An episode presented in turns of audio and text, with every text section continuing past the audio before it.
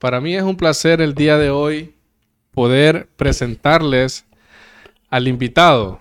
Su nombre es Rubén Bonilla. Muchas personas lo conocen aquí en la ciudad de La Ceiba. Eh, qué placer poder tenerlo aquí, Rubén.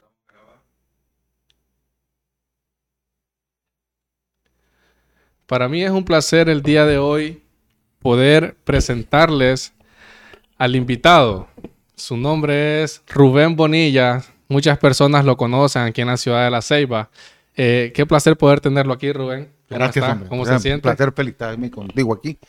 Sabemos que estamos en la nueva tecnología, en las nuevas formas de comunicación, ¿verdad? Sí. Y pues me siento pues contento y, y qué bueno. Este tipo de innovaciones hay que ponerlas en práctica. Para allá va la, las nuevas tendencias. Así es. Te felicito porque es el primero que yo conozco, por lo menos aquí en la ciudad de La Seis. No, y muchas gracias por, por aceptar la, la, invitación. Sabemos que tiene un, una agenda un poquito apretada, pero gracias por, por el tiempo y aquí estamos. Gracias una vez más y quería hacer esta entrevista. Yo realmente pensé en hacer esta entrevista en la pandemia. Yo me acuerdo que yo solamente estaba en formato audio. Para las personas que no saben, también nos pueden escuchar en formato audio. Y yo pensé en Rubén Bonilla. Dije yo, necesito hacer un podcast con Rubén Bonilla, una entrevista con Rubén Bonilla. Y le he platicado eso a muchas personas eh, y todos me han dicho, está bien hacerlo. Es una persona muy carismática, es bien llevadera, es bien alegre y todo. Y se, se siente bien, la, la, verdad. Bueno, cuando le escribí y todo y me dijo, ok, está bien, vamos a hacerlo. yo, bueno, ok, mm. lo vamos a hacer. Eh, ¿Hace cuánto vive usted aquí en la, en la ciudad de La Ceiba? Mira, en La Ceiba yo vine a estudiar en 1980. Yo soy de San Pedro Sula, ¿verdad? De la colonia Modelo, allá en San Pedro Sula. Eh, aquí conocí a mi esposa, ¿verdad? fuimos novios. Me regresé a San Pedro Sula una vez egresado de la universidad. Trabajamos en, como ingeniero agrónomos en instituciones como en el INA, Estándar. Trabajando en el INA, eh, yo me traigo, me caso con mi esposa, me la llevo para San Pedro Sula, pero me sale una oportunidad en estándar. Y eso hace que yo me vaya para estándar y que mi esposa regrese a la Ceiba para estar lo más cercano posible. Eh, en estándar eh, no se dieron las cosas como uno quería. A veces uno, eh, de trabajar en el gobierno, uno se, quisiera trabajar en empresa privada. te voy a decir que la experiencia no fue... No fue la más bonita. no fue buena. Sí aprendimos algunas cosas dentro de nuestra carrera y también el, trabajo duro. Eso sí se aprende en esas empresas, a trabajar duro y a dar resultados. Y em, en la finca que yo trabajaba, para la gente que nos puede estar viendo ahí en el sector de Coyoles, Naranjo C, o Bálsamo, como se le llama popularmente, eh, cerró. Dejaron de producir. Entonces todo el personal, pues, fuimos sentados. Unos pidieron traslado, otros se nos pidió quienes se querían ir. Yo les dije, yo me quiero ir, aquí no siento que estoy mejorando. Lejos de eso sentí que estaba retrocediendo. Retro, Porque aunque vos no creas, eh, Félix, cuando uno se va a los campos bananeros, eh, vos te vas adaptando al sistema y tu vocabulario empieza a cambiar.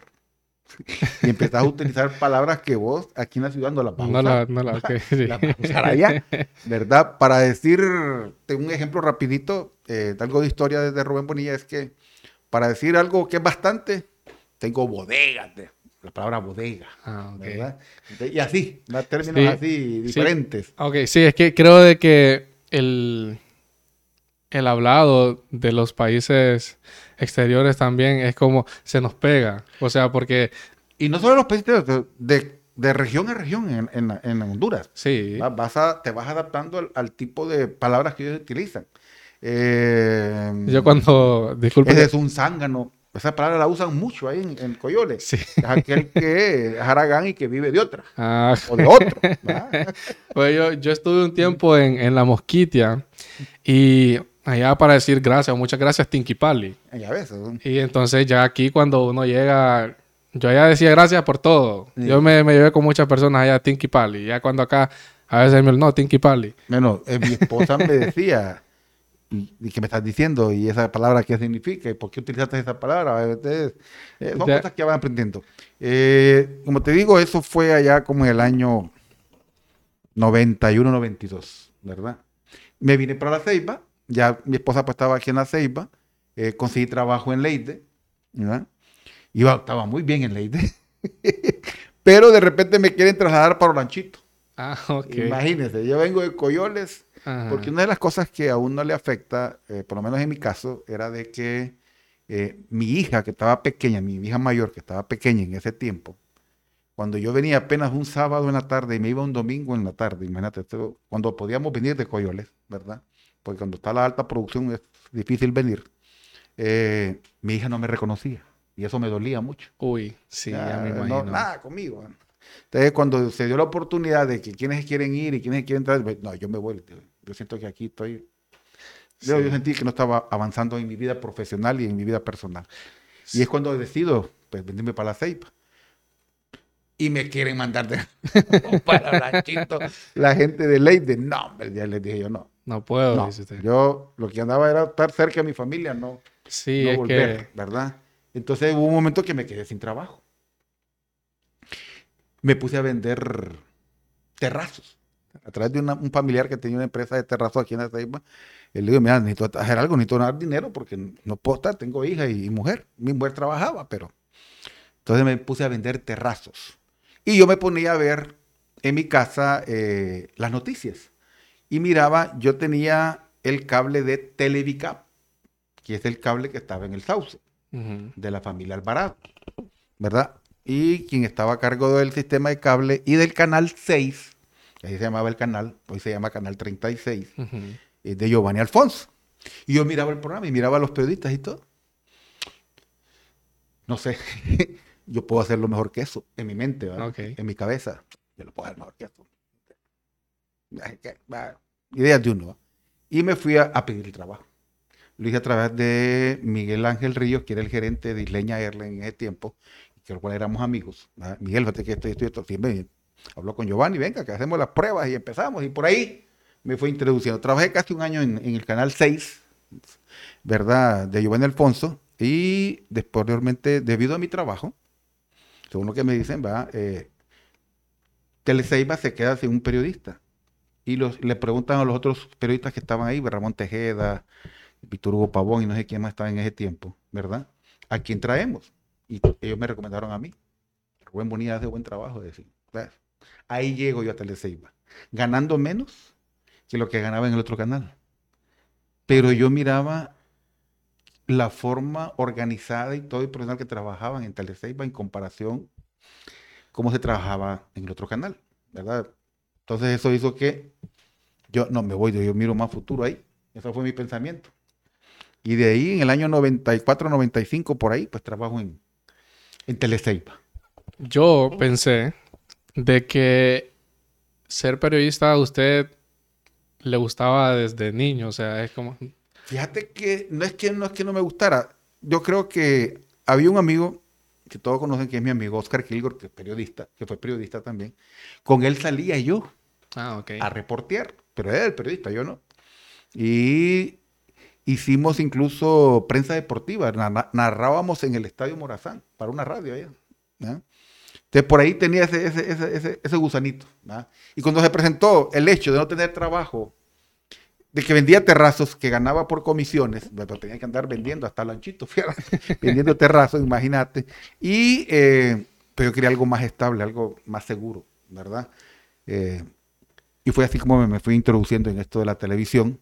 Y te digo, eh, uno se siente comprometido. Esto lo va comprometiendo a uno. Y sobre todo cuando uno considera que lo más importante es el, la sociedad y no uno. no, no, no uno, sino que no pensar solo en uno, sino que pensar en, el mejoramiento de la sociedad. Y creemos que desde esa trinchera eh, es lo que buscamos, eh, lo mejor para la Ceiba y lo mejor para, para Honduras. No, no, no, no, se puso nervioso al... Oh, sí. No. Al principio sí. Su primer programa. Al principio, sí, claro que sí, ¿verdad? Eh, me acompañaba en mis primeros programas Yasmira Locandro. Lo que sí, ya, mira, después estuve con Margarita Moya, allá en Canal 6. Ah, ok. No, en Canal 6, y ahora es 36, como te di. Pero ya aquí con Teleseiba solo reporteaba, no tenía presentación, no, no presentaba yo programa. Pero ya lo había hecho aquí, ahí, ahí se pierde el miedo. Porque uno lo que piensa es, ¿cuánta gente me está viendo?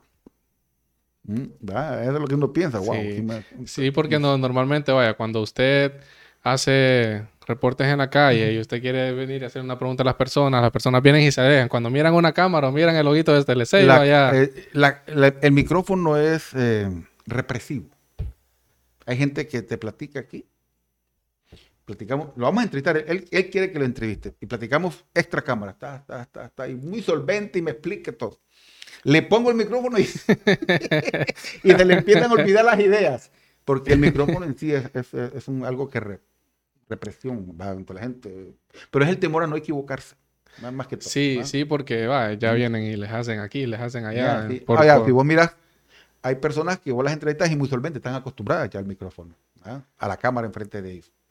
Sí, Sí. pero hay nerviosismo. Pero te digo, en tengo ya casi, ¿dónde tendremos? A ver, casi 26 años, 27 en, en Teleceiba. Uf, Teleceiba. bastante tiempo. Sí. Eh, yo lo he visto en varias ocasiones tomando su café con, con su esposa. Eh, yo sé que es amante del café. Cuando usted está así tranquilo, bueno, normalmente yo lo miro en el mall. Sí. Eh, cuando usted así tranquilo tomando su café, una galletita, está pasando tiempo co- con, su esposa, llegan las personas a decirle, Rubén, tal cosa, mire, Sí. que necesito que vaya a tal colonia. Sí, ocurre bastante. Ocurre bastante. sí, ocurre bastante. Eh, Siente el, el- el cariño de, la- sí, de las eh, personas siento el- también. y la confianza. Mm, Sobre todo la confianza. Eh, no crea que las personas son así con todos los periodistas. No. ¿Va? Uno tiene que inspirar confianza también a la persona. ¿va? Que sepan de que uno no les va a salir con alguna tontera. Sí. No estoy trabajando, déjeme descansar, algunas cuestiones así. ¿va? Y que no te, no, no te voy a decir que hay momentos en que uno no quiere Saber de nada. saber nada, simplemente pasar el momento con, con tu familia. Pero eh, esto viene con la profesión y hay que aceptarlo. Estas Sí. cosas vienen con la profesión. ¿no? Sí. Es como el policía, es como el médico. Hay cosas que vienen con la profesión, como el maestro. ¿va? Hay cosas que vienen con la profesión. ¿Usted daba, daba clases en algún tiempo? Eh, do- Doy clases todavía. Ah, todavía. Estamos, estamos, vamos clases. Tratamos de, de instruir a los muchachos en... Aquí tenemos uno, un pupilo. ¿eh? Sí, A él no le di, creo que a él no le di. No llegué a darle. ¿Te di? Sí, te di, ¿verdad? Ahí está, mire. sí, es que él, él- cuando yo le platiqué la idea de que lo quería entrevistar a usted, él me dijo, él me daba clases y todo, Sí, ya, ok. Entonces, por eso venía la, la pregunta, que qué bueno realmente eh, instruir a, los- a los jóvenes, a los ca- jóvenes. cambiarles la, la mentalidad. Más que todo les hablo de lo que les viene, Mm, ¿verdad? Ah, de lo que es la universidad.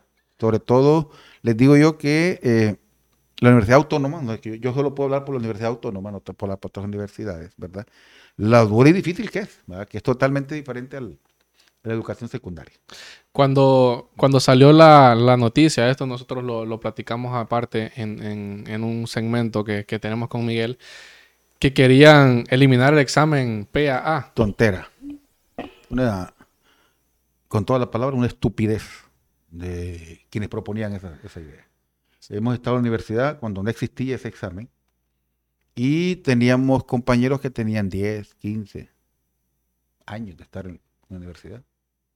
Una carrera que tiene que ser de 5. Sí, Entonces eso significa que le estaba quitando la oportunidad a otros que sí querían estudiar. que sí querían estudiar. Entonces, el examen ha promovido que la gente que llegue realmente quiere llegar a estudiar. Eh, antes vos podías llevar tres, cuatro, cinco veces, la cantidad de veces que quisieras, la una clase. ¿verdad? Aplazado, aplazado, y otro semestre olvidas matrícula, aplazado. Ahora ya no. Creo que no solo se puede llevar, Miguel, solo tres veces creo que puedes llevar una clase, ¿va? Y si no, estás out de la universidad, ¿va? Sí. Pues ya no la vas a poder pasar. Entonces, todas esas exigencias. Mire, una de las cosas que por el cual el país no se desarrolla es porque no busca la excelencia académica. Aquí es pasar. El sistema de educación nuestro es pasar, Pasa. no la excelencia académica. Antes, en mi tiempo, existían las... me Cuando uno ya había eh, pasado con cierta nota sus clases, no hacía el último examen. En las eximidas. Eh, Ese, ese es el término sí. que utilizamos. Estaba Salí eximido. eximido en tanto. Entonces era un reto para el estudiante. Yo salí eximido en tres, que yo salí eximido en cinco, que yo salí eximido en todas. ¿Verdad? Se Creo- buscaba la excelencia académica. Sí, sí, sí. Por ejemplo, en Honduras no quieren pasar en el sistema público del 60 al 70. ¿Por qué no?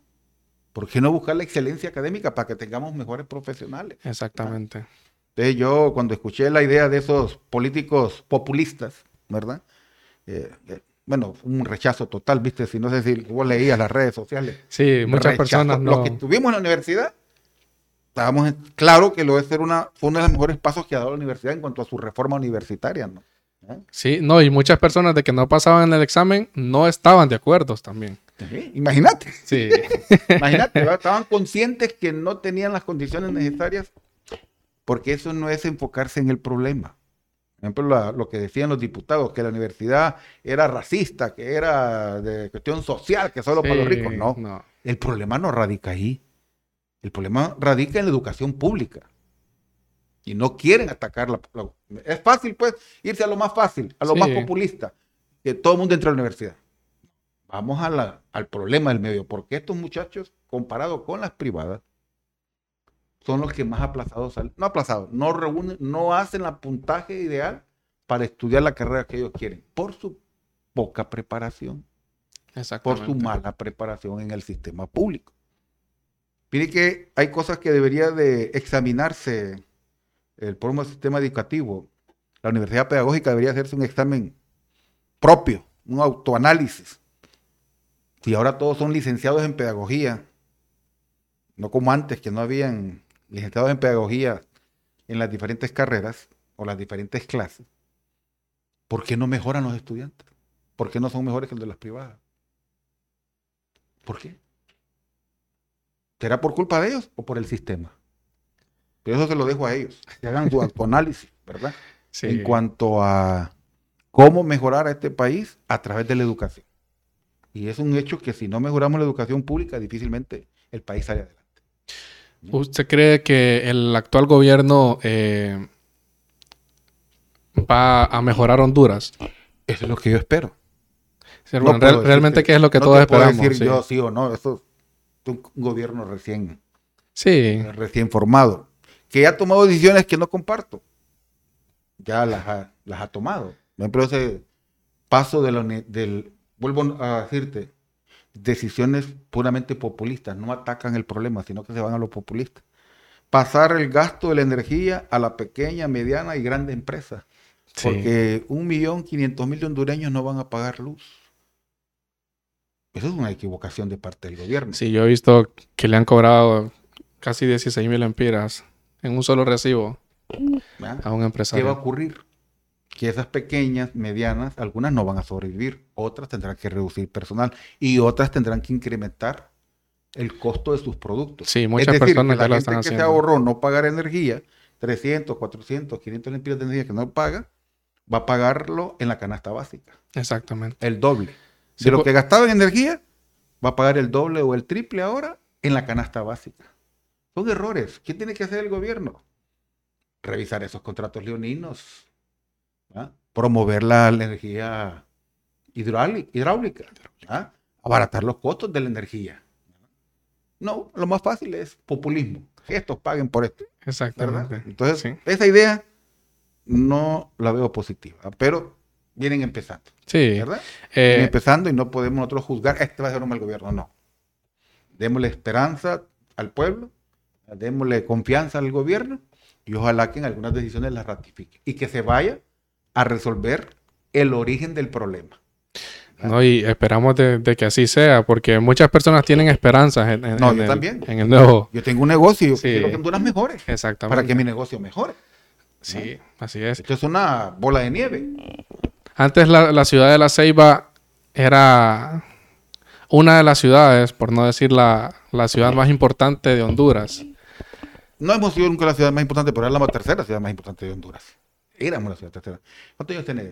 No, yo tengo 22, lo acabo de 22 cumplir. años. Vos no tuviste la suerte, ni Miguel, de conocer la ceiba próspera. ¿no? donde la gente eh, de otras partes de Honduras eh, deseaba tener un familiar o una amistad en la ceiba para poder venir a- Para poder venir. y abaratar un poco los costos de, de estar en la ceiba. Una ciudad con riqueza. Teníamos mucha empresa, mucha industria. ¿No? Teníamos, porque ya me siento ceibeño, ¿no? por eso lo digo de esta manera. ¿no? Eh, cervecería, eh, La granera. eh, ¿cómo se llama? Marranito, Leide, el ¿cómo se llama la de cartón? Eh, hoy se llama Energo, antes tenía otro nombre, se me fue el nombre, y varias empresas, ¿va? empresas de chocolates, empresas de, muchas cosas, mucha industria. Ah, la Blanquita. Aquí la gente tenía un buen salario. Porque la compañía eh, paga de una forma diferente. La compañía te pagaba por cada cuatro semanas. El salario de un mes, cada cuatro semanas. Entonces te, salía un buen salario y un salario más. Porque si vos vas sumando cuatro semanas, te salen más meses, por decirlo así. Te sale un mes más de pago, ¿verdad? En ese mismo tiempo, primero de enero al 31 de diciembre, te salía un, mes más, más el treceavo, más el catorceavo. Sí. Tenías 16, 15 eh, salarios. 15 salarios. la gente en la seis mandaba dinero. la, la, gente decía, San Pedro trabaja, Teus piensa, y la ceiba se divierte.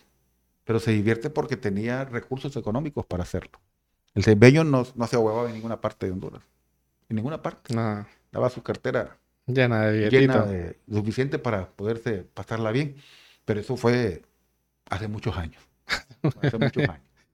hemos venido poco a poco perdiendo. Se fue cervecería, se fue la Blanquita, Lady ya no es Seibeña, ¿verdad? de San Pedro Sula, y así varias empresas son extranjeras y, ya no tenemos nuestra propia empresa privada fuerte, Seibeña no la tenemos. Y los empresas y los familias eh, a las cuales yo admiro porque siguen creyendo en la ceiba, mis respetos para ellos, que siguen luchando en esta ciudad, ¿verdad? Como la familia Deep, que siguen creyendo en esta ciudad. Los Caguas, que todavía siguen, que siguen eh, invirtiendo en esta ciudad. Y otras familias más que se me olvidan en este momento. Los Alvarado, don Arturo y, toda su... Eh, y así, los Sosa, bueno, varias familias. Sí. Pero hay otras familias que también tienen muchos recursos y no invierten en la ceiba. Invierten en Colón, invierten en Choluteca, y no en la Ceiba. Tenemos que promover que esta gente cree en esta ciudad, tenemos que creer, nos gusta la Ceiba, ¿te gusta la Ceiba? Sí, hombre. ¿La cambiarías por San Pedro Sula? ¿Te gusta? No, nunca. Pero si te fueras a San Pedro Sula, te aseguro que no quisiera volver después. A muchas personas sí, muchas personas me han dicho lo mismo, ¿Ah? pero yo digo... nada, es que tendrías que ir a experimentar, pero te aseguro que no ibas a querer venir aquí, regresar a la Ceiba, ibas a sentir vos el cambio de posibilidades allá comparación actualmente en la Sí. Entonces, para eso tenemos que hacer, por ejemplo, no me has preguntado por el alcalde, mi jefe, ¿verdad? En, el canal. Pero yo espero que él haga un buen trabajo. Sí. Y no por él, ni, por la ceiba. Por la ceiba. Porque yo tengo un negocio y quiero que el negocio también mejore. Si la ceiba mejora, mejoramos todos. Exactamente. Y si no lo hace, pues me invitas a un programa aquí para que lo critiquemos. también lo voy a hacer en Teleceiba. Sí, sí, sí, sí. Lo vamos a hacer allá, pero con mucho gusto, porque aquí lo importante es la ceiba. Entonces, como jóvenes, se la van a ver muy difícil en cuanto a tener. Por eso tu innovación te felicito. Esto es aquí, esto, esto lo hace la diferencia. Sí, no, muchas gracias. Te, felicito por esto. ¿Cómo, cómo mira usted el, el, periodismo aquí en, en, Honduras? Actualmente siento de que la tecnología les ha venido a eh, ayudar eh, en, cuanto a, información, noticias y todo. Periodismo serio, muy bien. Va usando la tecnología eh, como se debe. El periodismo no muy serio está embruteciendo al, público. Al público. Eh, no, hace no hace poco pasó algo en Teleseiba. Y creo que todos lo vieron por las diferentes redes sociales. sí. ¿Va? ¿Qué decía la gente? Si esto hubiera pasado en tal canal, hubieran hecho WhatsApp. ¿Sí? ¿Lo leíste eso? Que, sí. que si eso pasó en Teleseiba, hubiera pasado en otros medios, hubieran hecho WhatsApp. Porque hay otros medios que lo que buscan es embrutecer al pueblo. Entonces, eh, no son serios. Yo miro y escucho los programas serios de periodismo. Y miro las redes sociales de personas o periodistas o medios de comunicación serios. De ahí a lo demás no le paro bola. Hay gente que dice, pero yo lo leí en las redes sociales. Eso no significa que sea verdad. Eso sí, exactamente. Eso no significa que sea verdad. Hay que saber diferenciar dónde te pueden estar informando correctamente. Y eso es algo que se busca mucho en Teleseiba. Informar correctamente. Exactamente. Sí, pues, o sea, ¿cómo, cómo hacen ustedes al, al, al, momento de que les llega una denuncia o una noticia? ¿Salen ustedes a investigar, me, me imagino? Es que no es tanto investigar porque no tenemos todavía esa capacidad de investigar. Ah. Eh, para hacer investigación ocupas un, un, periodista que se dedique solo a eso. Solo a eso. Solo a eso, ¿verdad? Y contar con todos los recursos para que esto se haga. Porque si es un periodismo de investigación serio y responsable, va a toparse con situaciones serias y hay que tener sí. mucho cuidado. ¿verdad? Entonces aquí no hacemos periodismo de investigación. Aquí lo que hacemos es atender la denuncia. ¿ya? Si alguien denuncia algo, que tenga pruebas. Porque tampoco vamos a pasar una denuncia si la persona que está denunciando no tiene algo que lo sustente. Sí. ¿ya? Y si la persona denuncia, tengo que entrevistar a la otra persona denunciada para el equilibrio de la información. ¿verdad? Que no se diga que esto, pues, quieren hacerle daño a este o al otro. Sí, sí. Es difícil en el periodismo. Mira, eh, si estaba el gobierno de Carlos Aguilar y nosotros criticando a Carlos Aguilar, ah, es que estos son liberales. Llegó el gobierno de Jerry Sabio, que tengamos Sabio, ah, es que estos son cachurecos. No es que Javier, a ver qué nos dicen ahora cuando critiquemos a Baderdín. Sí. Sí, porque que no digamos lo que la gente espera que digamos, ah, estos están acomodados, ahí sí, pero van a criticar. Sí. Pero es, también eso va con la profesión. También Sí. la profesión. alguno de, de- ¿Cuántos hijos tiene? Disculpe. Cinco. ¿Alguno de sus hijos le gusta la carrera de periodismo? Mire que no, pero tengo una hija que pasa bien informada. Le fascina la información. Le fascina estar ahí. Lo- mi hermano y otros familiares le dicen, vos tuviste que haber sido periodista, le porque le fascina estar manejando la información. Le pasa diciendo, papá esto, papá Sí, lo otro. te diste cuenta de esto, ya te cuenta de lo otro. y yo le digo, no, me digo, contame. le digo. ¿Es bien unido usted con su familia? Claro, lo más importante. A las personas, eh, mírate que por estar en esta escuela, en la escuela que tenemos, te das cuenta de lo importante que es la familia. Cuando ves hogares separados ¿verdad? Sí. y ves las situaciones que los niños viven por esa misma situación. ¿verdad? Y es donde uno dice- yo le digo a mis hijos, "Ven, denle gracias a Dios que está su mamá y su papá juntos. Sí. Porque uno ve cosas, ¿verdad? Una vez una niña la tuvimos que llevar a la casa, a mi casa. Nunca la fueron a recoger, estaban separados los padres. Y uno creía que iba a traerla y la otra creía que la iba a ir a traer. Y no teníamos en ese tiempo los, los celulares, ¿verdad? Entonces nos hallamos como, llamamos a un número fijo, ¿va? Desde la escuela, pero no, nadie respondió. Nadie contestaba. ¿Qué hacemos con la niña? Pues yo iba para la casa. Como hasta las 7 de la noche, 8 noche, aparecieron uno de ellos. Qué triste. Qué ¿verdad? triste, ¿verdad? Sí. ¿Cómo crees tú que se sintió esa niña? Abandonada. Sí. Entonces, eh, ahí uno experimenta muchas eh, situaciones como esas, entonces uno tiene que darle valor a la familia. Eh, yo a las, les puedo decir a las, a las parejas que hay que tener tolerancia. ¿no? Hay que tener tolerancia. Si no quieren las primeras de cambio, me voy. Te dejo. Y Eso no debe ser así. ¿Verdad? Sí. Que tener tolerancia. Son dos mundos que se conocen y hay que irse acercando. Sí, permítame. ¿Qué tan, ¿Qué tan bueno o qué tan bonito es para usted estar en la televisión?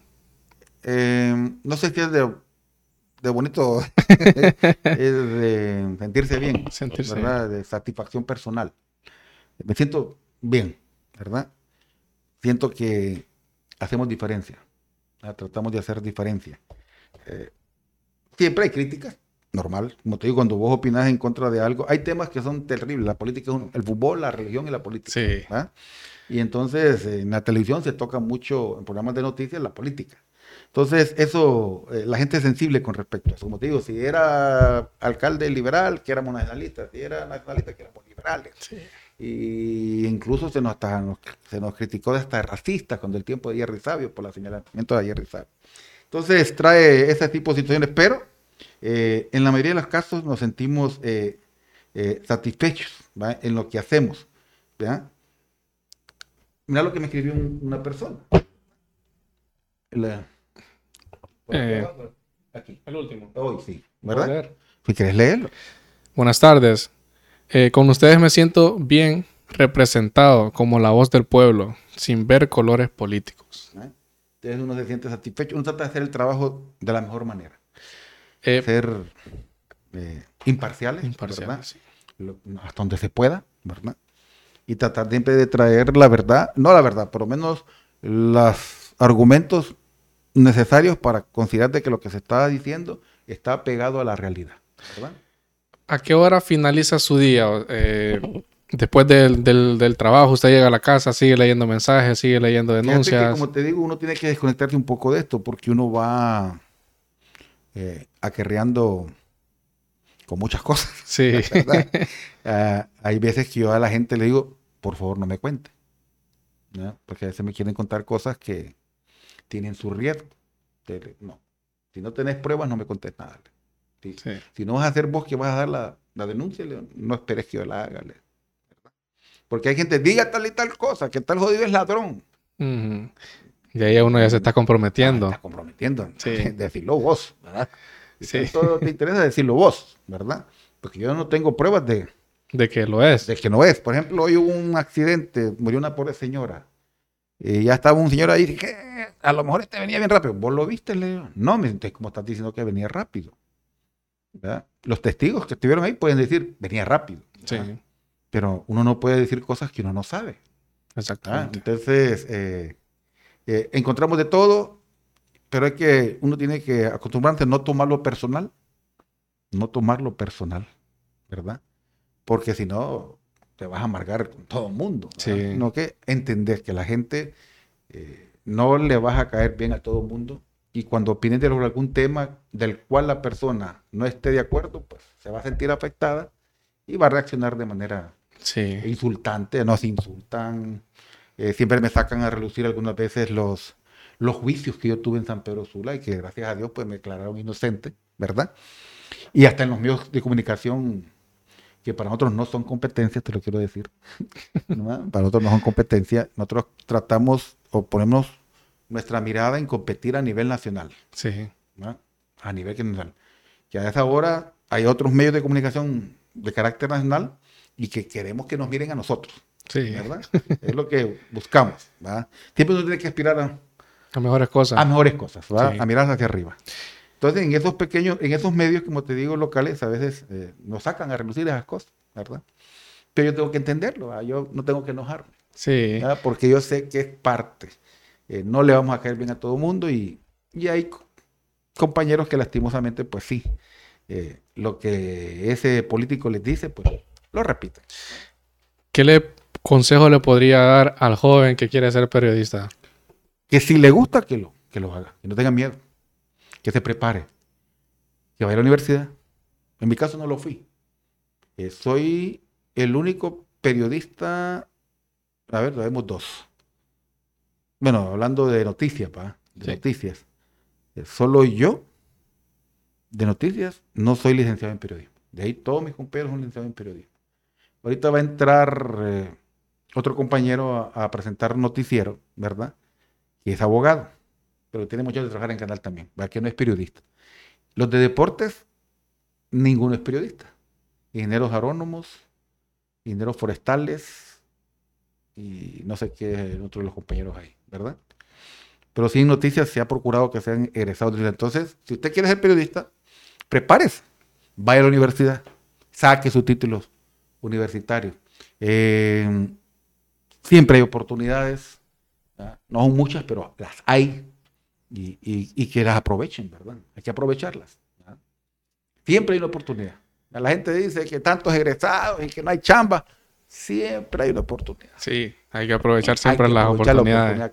sí, así es. Pues mi gente, aquí lo tienen, Rubén Bonilla. Gracias una vez más por estar aquí. Cuando usted guste, ya sabe dónde estamos. invitarme, ¿verdad? Sí. Siempre que nuestras agendas ahí pues, coincidan, ¿verdad? sí. Porque usted me decía qué hago después. Después de que salgo del canal, voy a la escuela. Ah, ok. A ver cómo está la situación administrativa de la escuela. Qué situaciones hay que resolver. Entonces, sí. el tiempo es, te reduce más la familia. Más la familia, exactamente. Así que ya saben, Rubén Bonilla, una vez más, gracias y hasta